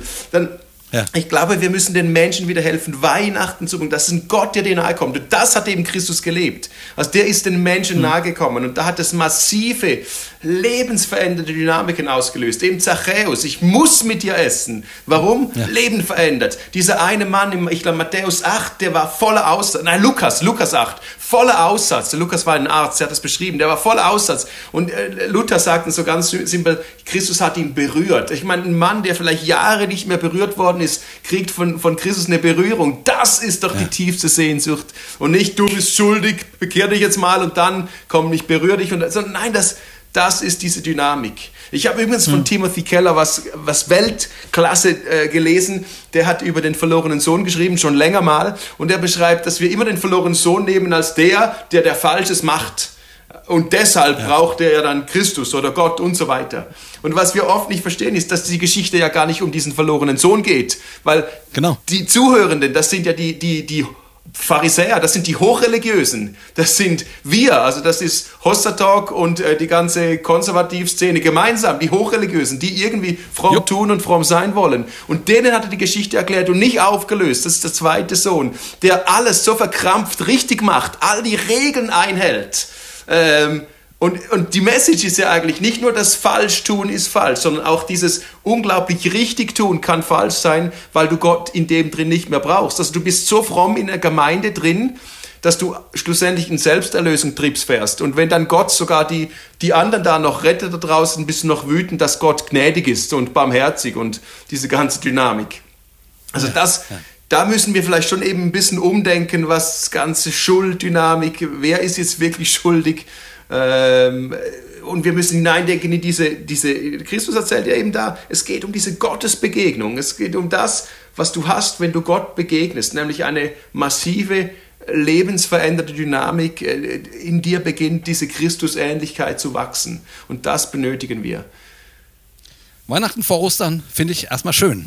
Also, also finde ich einen schönen Satz. Der ja. finde ich super. Profi. Äh, das, ist, das betrifft das äh, Thema Buße. Ähm, Jay hatte das angesprochen. Wir reden, glaube ich, die ganze Zeit drüber. Es ist ja so, dass wir, der Bußbegriff, den wir normalerweise mit uns rum, rumtragen, der ist im Pietismus geprägt worden. Ne? Und der Pietismus war ein Kind der Reformation. Das war ja zeitlich ganz, ganz nah.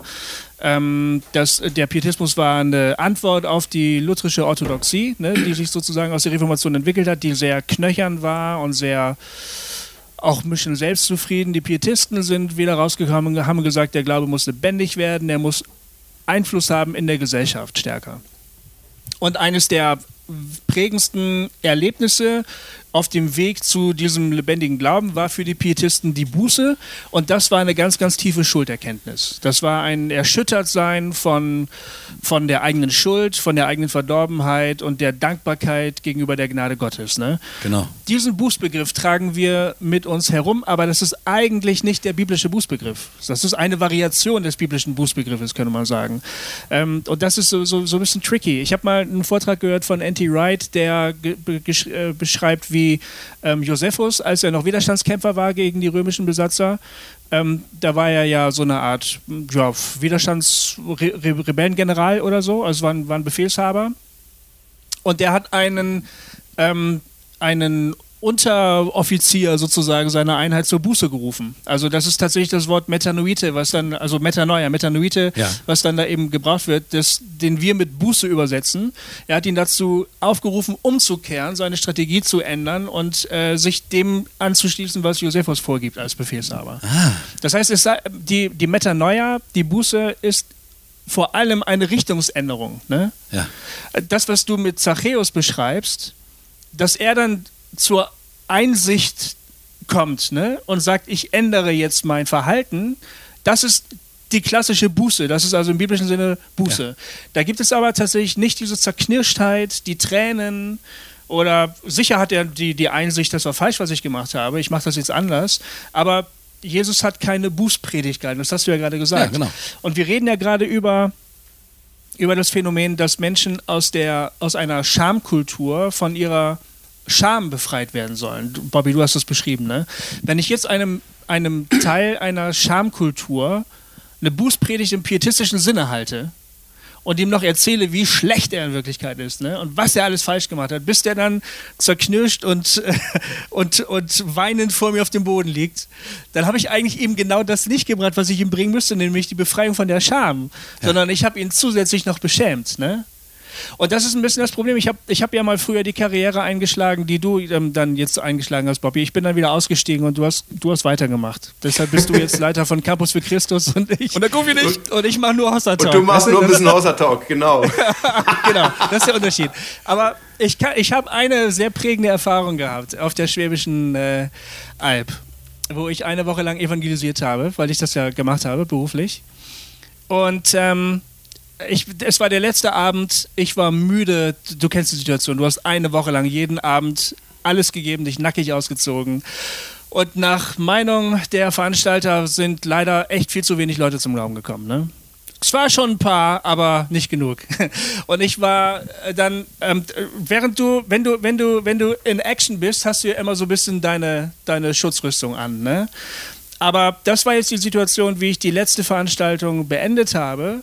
In, in, der Halle schon abgebaut wurde und ich zu meinem Auto ging, abends, um nach Hause zu fahren. Das heißt, meine meine Rüstung war ausgezogen, ne? Meine, meine Schutzmechanismen waren alle down, die Firewall war down, ne? Und dann kam mir einer hinterhergerannt und hat gesagt, ich weiß genau, warum sich bei deiner Predigt so wenig Leute bekehren. Du predigst nicht die Buße. Da bin ich komplett ausgerastet, ne?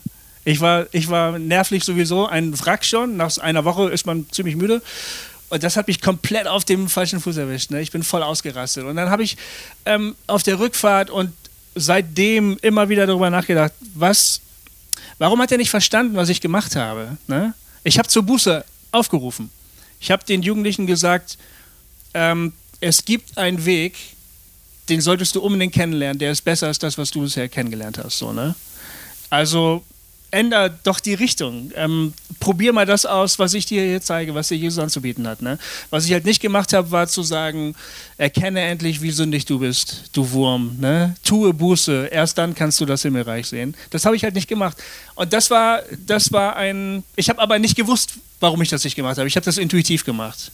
Wenn ich jetzt auf dem Wissensstand wäre ähm, von heute oder mit dem, was du gerade geschildert hast oder in dem Vortrag gesagt hast, hätte ich ihm diesen Bruder, der mich da zur Sau gemacht hat, hätte ich ihm gut antworten können. Ne? Ich hätte ihm sagen können, warum ich das nicht gemacht habe. In dem Moment habe ich nur intuitiv gehandelt. Die ganze Woche habe ich nur intuitiv gehandelt. Ja. Aber das war, glaube ich, im Prinzip der, der Punkt. Also ich konnte nicht Leuten, die sowieso schon beschämt waren, pubertierende Jugendliche oder so, ich konnte ihnen nicht auch noch reinreiben, wie schlecht sie sind. Es wäre sogar total unfair gewesen. Vielleicht hätte es sogar funktioniert. Vielleicht hätte es sogar auf einer rhetorischen Ebene sogar funktioniert. Ne? Aber ich hätte, es wäre einfach unredlich gewesen, das zu tun. Ja, fiel mir so ein. Verstehe ich total. Also habe ich ja genau dieselbe Wegstrecke zurückgelegt in all den Jahren. Mhm. Nur ja. Äh, war ich zu schlecht, um Radio zu machen und Hossa Talk, deshalb äh, bin ich immer noch da, wo ich bin. Ich, ich habe einfach mein, mein, mein Wording geändert und, das, äh, und ja. äh, für mich waren auch solche Schlüsselerlebnisse. Da habe ich mit Freunden zusammen einen Alpha-Kurs zusammen gemacht, also so einen Glaubenskurs bei uns zu Hause. Ähm, da wird ja auch viel darüber geredet, viel Information gegeben über christlichen Glauben. Und der eine ist Dr. Physiker, der war bei uns zu Hause auf dem Sofa und so am dritten, vierten Abend, das ist ein Kopfmensch, oder? Sagt er, boah, all diese Informationen. Weißt du, wenn es jetzt Gott gäbe und ich den heute Abend erleben würde, dann müssen wir doch all das Zeugs jetzt nicht diskutieren. Dann sage ich, wow. Also, das ist doch mal eine Herangehensweise, wenn sogar so ein absolut verkopfter Mensch sagt, eigentlich hätte ich eine Sehnsucht nach einer Gotteserfahrung, falls es so einen Gott gibt. Ähm, mhm. da, dann ist ja der Anfahrtsweg äh, schon mal ganz anders. Und ich habe gemerkt, dass ich eigentlich in mir drin diese Sehnsucht trage. Ich habe Gott persönlich erlebt. Ich habe verschiedene Erlebnisse, da kann ich meine Gottesbegegnungen anknüpfen.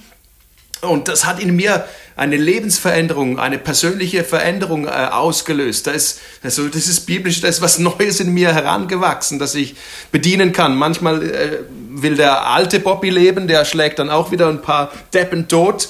Ähm, und äh, manchmal schaffe ich es, dass der neue Bobby lebt, der ist Christus ähnlich. Ähm, und da drin, glaube ich, ich, ich möchte Menschen jetzt eben an diese Gottesbegegnungen heranführen. Ich glaube, das ist der Weg. Eben der, der, der, man kann immer noch, um alle jetzt, die zuhören, die sagen, jetzt haben wir Bobby verloren, das war doch einer von uns. Man kann ja immer noch über Schuld und Buße reden. Ich glaube einfach, der Anfahrtsweg ist unglaublich der ist energetisch viel höher. Eben wie du sagst, man muss zuerst einmal einen äh, niederknüppeln, bis er merkt, dass er ja vielleicht Sünder ist. Und dann muss man ihm äh, draufknebeln, dass da irgendeiner ist, der Sünde vergibt und so weiter. Aber der, der, ich, ich habe persönlich erlebt, dass Menschen sehr viel offener sind, weil sie zutiefst schon diese Scham spüren. Sie spüren schon, ich genüge nicht. Jede, jede Mama, jeder Papa weiß heute über alle Social-Media-Kanäle, dass er nicht so ein schönes Leben hat wie alle anderen, dass er nicht so schöne Kinder hat wie alle anderen, dass er es nicht so gut auf die Reihe kriegt wie alle anderen, dass er nicht so reich ist wie alle anderen, nicht so viel in die Ferien geht wie alle anderen, dass du bist zutiefst ja. beschämt schon. Das ist ja schon, das liegt schon da auf dem Tisch. Und dann mhm. zu kommen und sagen, da ist einer, der möchte diese Scham entgegennehmen und dich in eine Würde kleiden und so weiter. Bei dem bleibst du nicht stehen. Was ich erlebe, ist, dass so Menschen oft Gott erleben, eine unglaubliche so Releasing, befreiend und dann kommt oft hinterher, hey wow, da gibt's Dinge, Bobby, die will ich gar nicht mehr leben. Hey Bobby, ich glaube, das, was ich hier mache, ist nicht gut. Da kommt dann oft so dieses Schuldverständnis hinterher, was ja dann eben, was ich glaube, das ist zutiefst die Christusdynamik, das macht er ja dann mit den Menschen. Aber ich glaube eben nicht, dass es äh, für viele äh, jetzt, viele brauchen eben diesen Anmarschweg und nicht mehr den anderen, äh, was nicht heißt, man darf nicht mehr über Schuld reden. Das muss nicht aus dem Sprachstock auch verschwinden.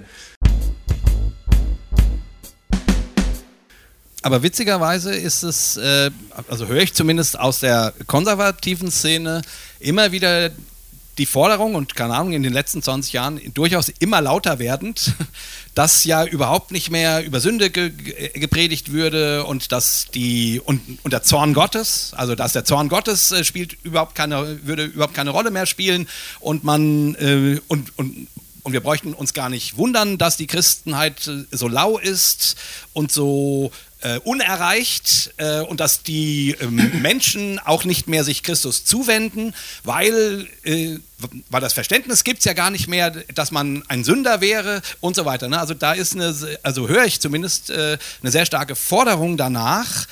Ähm, eigentlich die Schuldklaviatur äh, nicht nur ein bisschen zu spielen, sondern so richtig drauf ja. zu hauen. Ja? ja? So, dass es richtig scheppert. So meine Intuition hat mir immer gesagt, ich, äh, also ich, ähm, ich weiß schon, wo ihr herkommt und, und dass ihr das Gefühl habt, bestimmte Bibelstellen werden nicht laut genug genannt. so. Aber sorry, meine Intuition sagt mir, dass das ist Quatsch, das funktioniert nicht. Das, und das stimmt auch nicht. So, also, also so, also stimmt so nicht in dieser Einseitigkeit. Und ähm, was mir irgendwie, also eben deswegen hat mir diese, hat, ähm, diese Einsichten aus der, aus der Missiologie, äh, die ja sozusagen ähm, soziologisch auf äh, auf Milieus guckt ähm, und sagt, ähm, die hat mir dann echt geholfen zu sagen, ah, okay, nee, stimmt. Äh, äh, Menschen brauchen keinen, äh, brauchen kein Donnerwetter, also gerade die Menschen hier, sondern sie brauchen einen Tisch.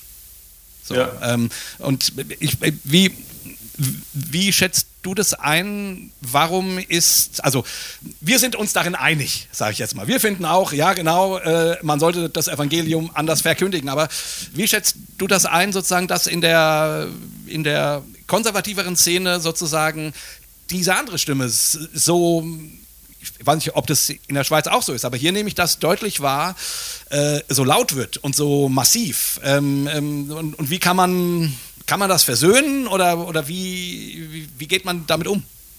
Das erste Wort, das mich wunderbar triggert, ist Intuition, weil Intuition ist ja auch was Heikles. Ich habe mich schon oft auf meine Intuition verlassen und mich dann zehnmal verfahren hintereinander.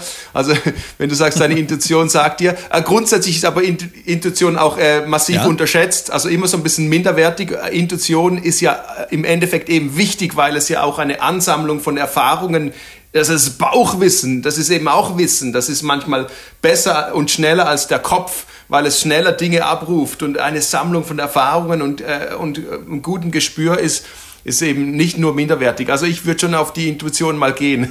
ähm, ich glaube eben, dass die Stimmen laut werden, die werden ja auch, auch um mich herum immer laut. Wenn ich zum Beispiel bei in liberaleren, progressiven Kreisen äh, hochhalte, dass wir äh, das Bewahrende nicht verlieren dürfen, dann äh, wird es laut, ich sei eben zu, zu stark in dem, wenn ich dann in anderen Kreisen sage, hey, wir müssen doch das, die liberale Stimme wahrnehmen, dann heißt es so, oh, du hast das Kreuz verloren oder jetzt müssen wir doch umso mehr über Buße reden. Und ich verstehe beides. Das ist ja immer die Krux. Mein Ding ist, dass ich immer, immer diese Pole verstehe.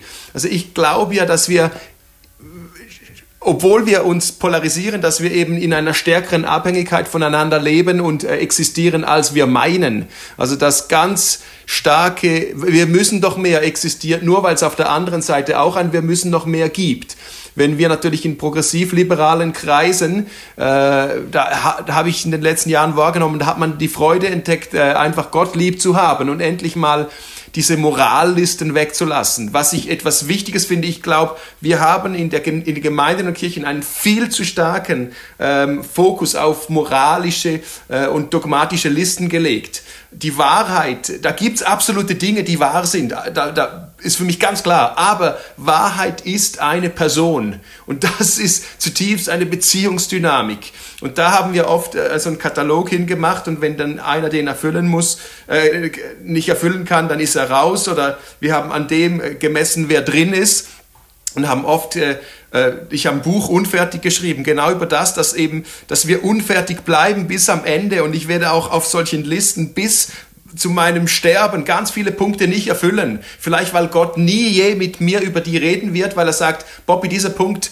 den, den klären wir dann mal im Himmel noch. Ich habe drei andere Punkte, die sind mir wichtiger und mit denen werde ich die nächsten zehn Jahre bei dir dran sein.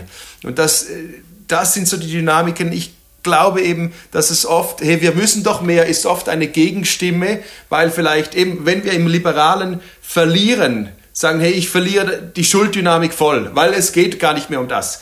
Äh, dabei geht es eben immer noch um das. Wir dürfen ja nicht so schubladisieren. Wir sind nicht eine reine Schamgesellschaft. Das sind immer alle Dynamiken in uns drin, einfach jetzt vielleicht ausgeprägter Scham als früher Schuld. Und wenn wir dann aber sagen, wow, Schuld ist gar kein Thema mehr, was ich eben auch wieder äh, gehört habe, nicht von euch, aber von irgendwelchen äh, Kreisen, dann verstehe ich, dass natürlich ne, der Gegenpol aufschreit und sagt, umso mehr müssen wir Schuld reden, weil niemand mehr davon spricht. Das ist eine ganz mhm. natürliche Dynamik. Ich würde da gerne, ähm, ich finde auch, dass Schuld ein wichtiges Thema ist. Ähm, das Problem ist, dass ich finde das interessant, du hast gerade von dogmatischen Listen und von moralischen Listen gesprochen. Ne? Die sogenannten Progressiven sehe ich stärker bei den moralischen Listen sozusagen. Also man muss eben verschiedene Verhaltensweisen zeigen. Das äh, Umweltverhalten, das politische Verhalten, das ähm, sprachliche Verhalten und so weiter und so fort. Das sind, würde ich sagen, moralische Vorgaben. Und da wird es relativ scharf reagiert, wenn man sich an diese Vorgaben nicht hält, je nachdem, wo man sich aufhält. Aber da kann man schon viel Feuer abbekommen. Die dogmatischen Listen sehe ich dann wohl, glaube ich, eher stärker bei der sogenannten konservativen Ecke. Ähm, wenn man jetzt dann aber über Schuld redet, dann habe ich oft das Gefühl, es sind so es sind so abstrakte Schuldbegriffe. Es wird eigentlich nicht wirklich über die Konsequenzen von Schuld gesprochen, also die ganz konkreten Konsequenzen von Schuld. Genauso wenig die Konsequenzen von unmoralischen Verhalten, sagen wir mal. Also ähm, meistens hat ja zum Beispiel die Ausgrenzung einer Personengruppe ist, glaube ich, an und für sich unmoralisch. Vor allen Dingen, weil sie Leute echt in Bedrängnis bringt. Ne? Genauso könnte man sagen, Schuld im ganz klassisch biblischen Sinne hat natürlich Konsequenzen. Also, dass Jesus war zum Beispiel, wer sündig ist, ein Sklave der Sünde, halte ich für absolut zutreffend. Also ich glaube, das kann sich, kann man an vielen konkreten Situationen nachvollziehen, was das eigentlich konkret bedeutet. Ne?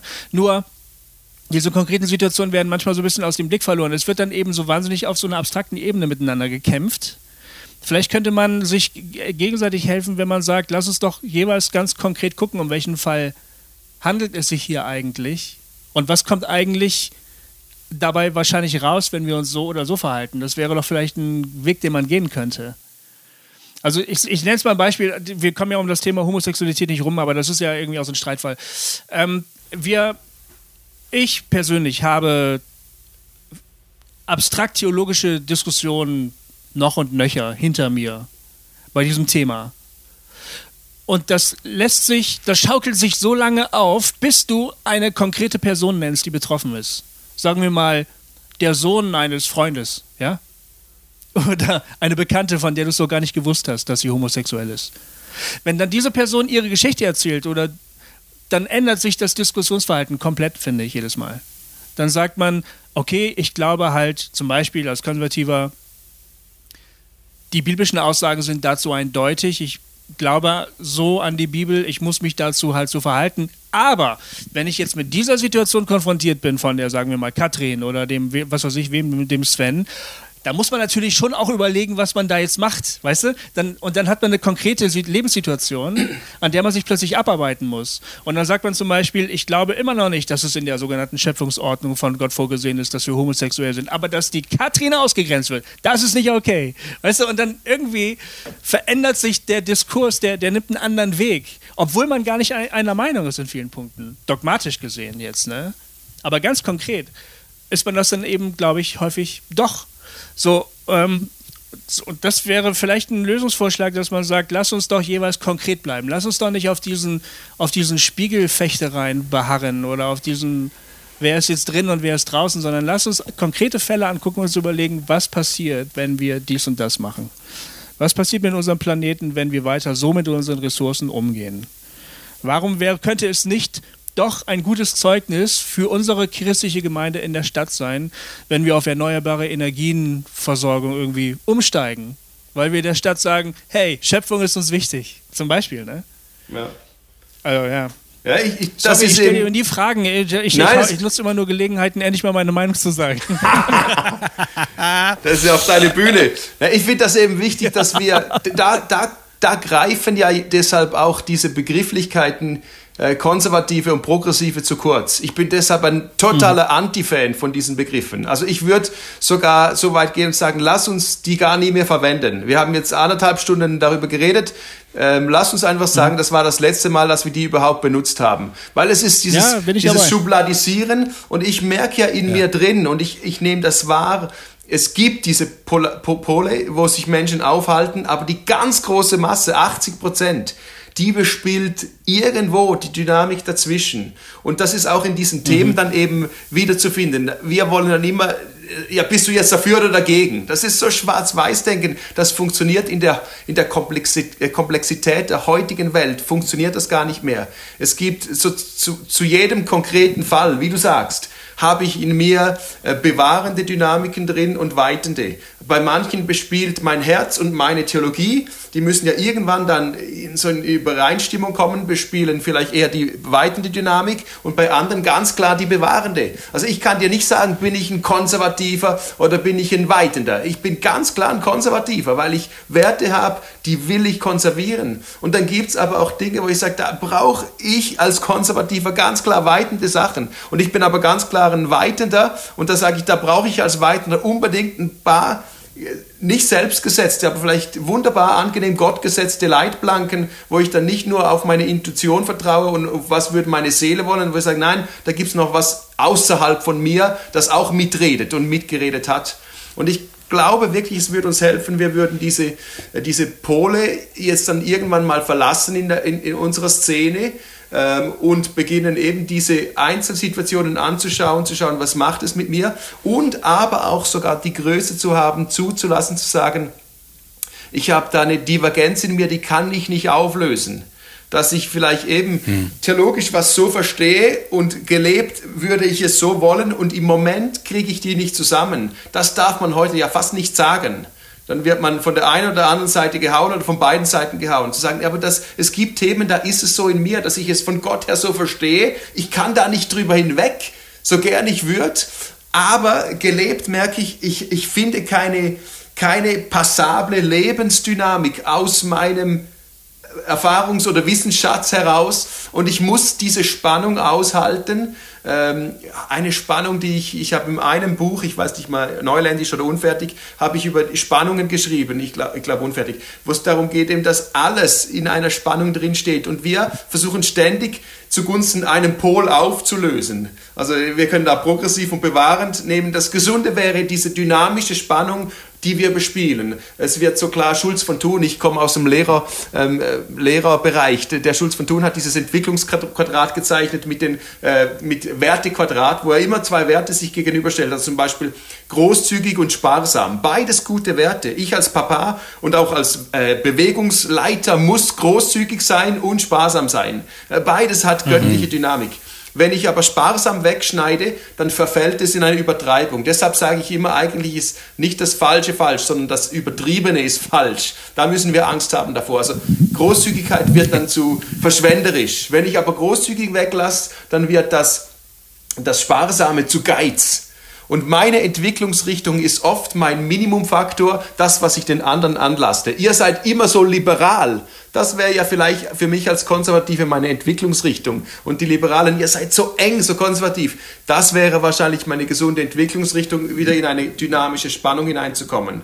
Und da braucht es, wie du mhm. sagst, konkrete Fälle, weil da kristallisiert sich dann ja meine Theologie und ich merke erst da, dass meine Theologie irgendwo eine Unschärfe hat oder in aller Schärfe nicht, nicht eine, keine Lebensrealität findet. Und da muss ich äh, über meine Theologie, äh, da muss ich nachdenken und nachbrüten und über die Bücher gehen. Also oft überleben Theologien ja nur in einem geschützten Raum, wo ich keine Berührungspunkte habe mit, mit meinem Angst gegenüber. Und da kann ich meine Theologie aufrechterhalten. Und in dem Moment, wo ich dem anderen begegne, merke ich, oh Scheibe, es fühlt sich vielleicht immer noch wahr an. Wie um Himmels Willen ist das jetzt aber lebbar? Und dann gibt es dann mhm. so Pseudotheologien, die uns helfen sollen, irgendwie das zu umschleichen. Und wenn wir ehrlich sind, merken wir, greift nicht ganz so und ich lande dann oft einfach beim Punkt, ich bin nur Bobby. Um Himmels Willen, wer bin ich? Da gibt es Millionen intelligentere Menschen auf diesem Planeten vor mir und nach mir und da gibt es Gott, der viel, viel ein größeres Verständnis wahrscheinlich über Gnade hat, als ich habe, aber auch über, über Schuld, als ich habe, ein größeres Verständnis über, über äh, himmlische Ewigkeiten und irdische Realitäten da muss ich mich einfach immer wieder demütig hinknien und sagen, Gott, ich, wer bin ich schon? Äh, bitte, bitte sei du jetzt einfach der, der, der mich begeistert von oben her. Ja, das ist ein schönes Schlusswort, oder? Ja, das stimmt, finde ja. ich auch. Ja, finde das, da kann man irgendwie, da kann man einen Haken dran machen. Also ja. äh, zumindest zeichnet das irgendwie äh, ein ganz gutes Bild, wo wir gerade sind in diesen ganzen Dynamiken. Ne? Ich, ich frage mich ja immer, wo geht's hin? Und äh, als Christenheit, äh, als Kirche, ähm, als, äh, als Menschheit, so und das hast du nicht beantwortet. Äh, ich habe dir die Frage ja auch nicht gestellt, aber das machen wir nächstes Mal. Das machen wir nächstes Mal. Genau. Auf jeden Fall hast du eine gute Zustandsbeschreibung gegeben jetzt und auch eben von dem, von diesen Dynamiken, die uns auseinanderreißen und mit denen wir irgendwie umgehen müssen. So, und das, äh, das nehme ich, also auf jeden Fall für mich wirklich mit, ne, diesen hm. Gedanken.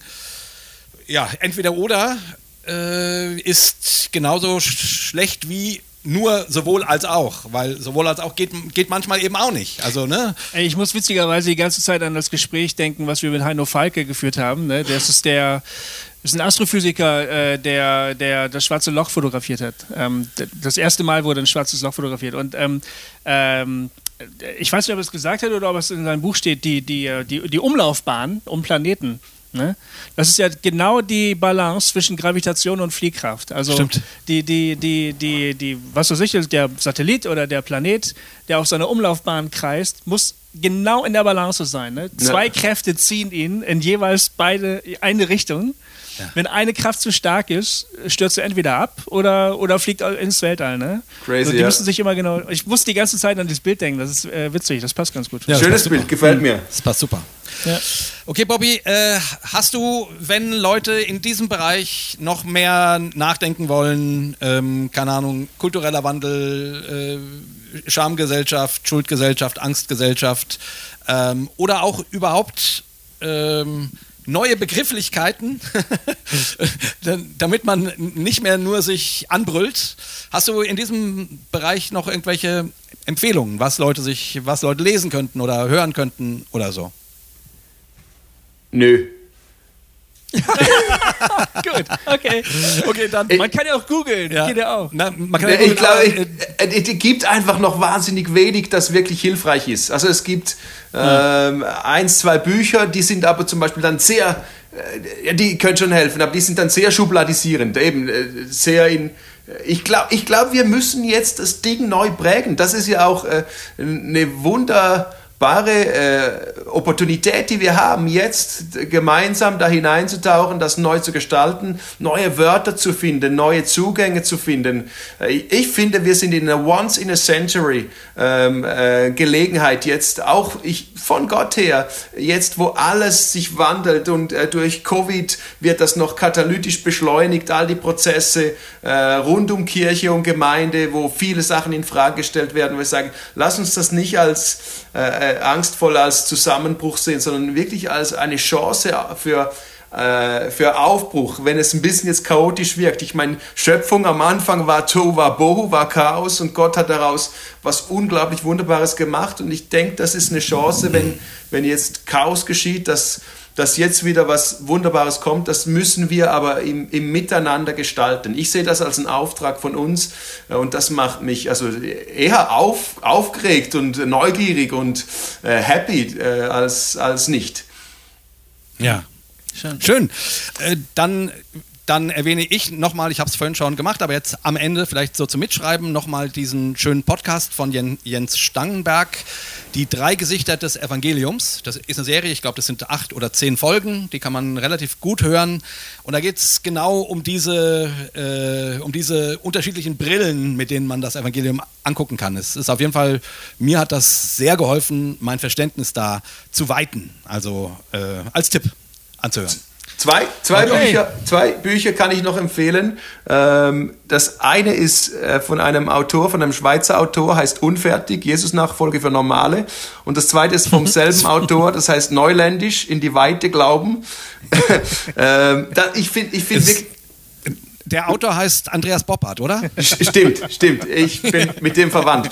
Ähm, das Ding ist wirklich, da habe ich natürlich viel von diesem Weitenden hineingeschrieben. Also wie kann man in die Weite kommen? Äh, und was sind eben die Dynamiken, die spielen zwischen weit und bewahrend? Oder beim Unf bei der Unfertigkeit, das war für mich so ein Befreiungsschlag, eben äh, raus aus diesem, da gibt es einen Punkt und da ist, geschieht alles bei einer Bekehrung und dann muss alles okay sein, sondern dass da eben andere Prozesse laufen. Ich glaube, das können sehr, sehr hilfreiche Bücher sein, jetzt nicht zum Thema Schamkultur, aber im Thema so Anmarschweg für äh, Befre ein befreites Miteinander. Super. Okay, Bobby, wir haben ein Abschlussritual. Ich weiß nicht, äh, ob du das kennst, ähm, aber jeder Gast muss mit uns dreimal Hossa rufen. Ähm, das ist sozusagen, damit beenden wir immer jede Sendung und dazu laden wir dich äh, gleich ein. Wir verabschieden uns ähm, und ja, ich, wir wissen jetzt noch nicht, noch nicht genau, welcher Talk als nächstes kommt. Von daher ähm, seid gespannt. Schreibt uns, was ihr denkt. Äh, wie es euch gefallen hat oder was eure Gedanken sind auf Facebook oder auf unserer Homepage. Ähm, keine Ahnung, vielleicht guckt der Bobby ja auch mal in die Kommentare rein und, äh, und, ähm, und meldet sich zu, zu Wort oder so. Auf jeden Fall ähm, danken wir dir, Bobby. Das war richtig, richtig schön. Das war ein tolles Gespräch. Ich äh, habe ja damals ähm, auf Facebook geschrieben nach deinem Vortrag, boah, das ist echt eine coole Sau. Ähm, und dann hast du dich bei mir gemeldet, hey, hier spricht die coole Sau. das fand ich irgendwie gut. Und du bist eine coole Sau. Also Danke. Ähm, richtig, richtig, richtig schön. Genau. Also in zwei Wochen sind wir wieder da. Vielleicht wenn es die vorletzte Folge in diesem Jahr ist, sind wir sogar schon in einer Woche da. Okay.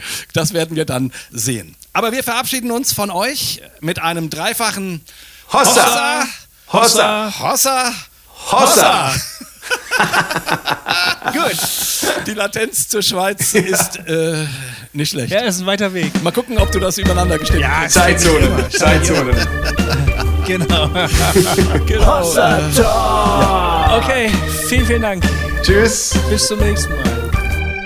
Jay und Goofy erklären die Welt.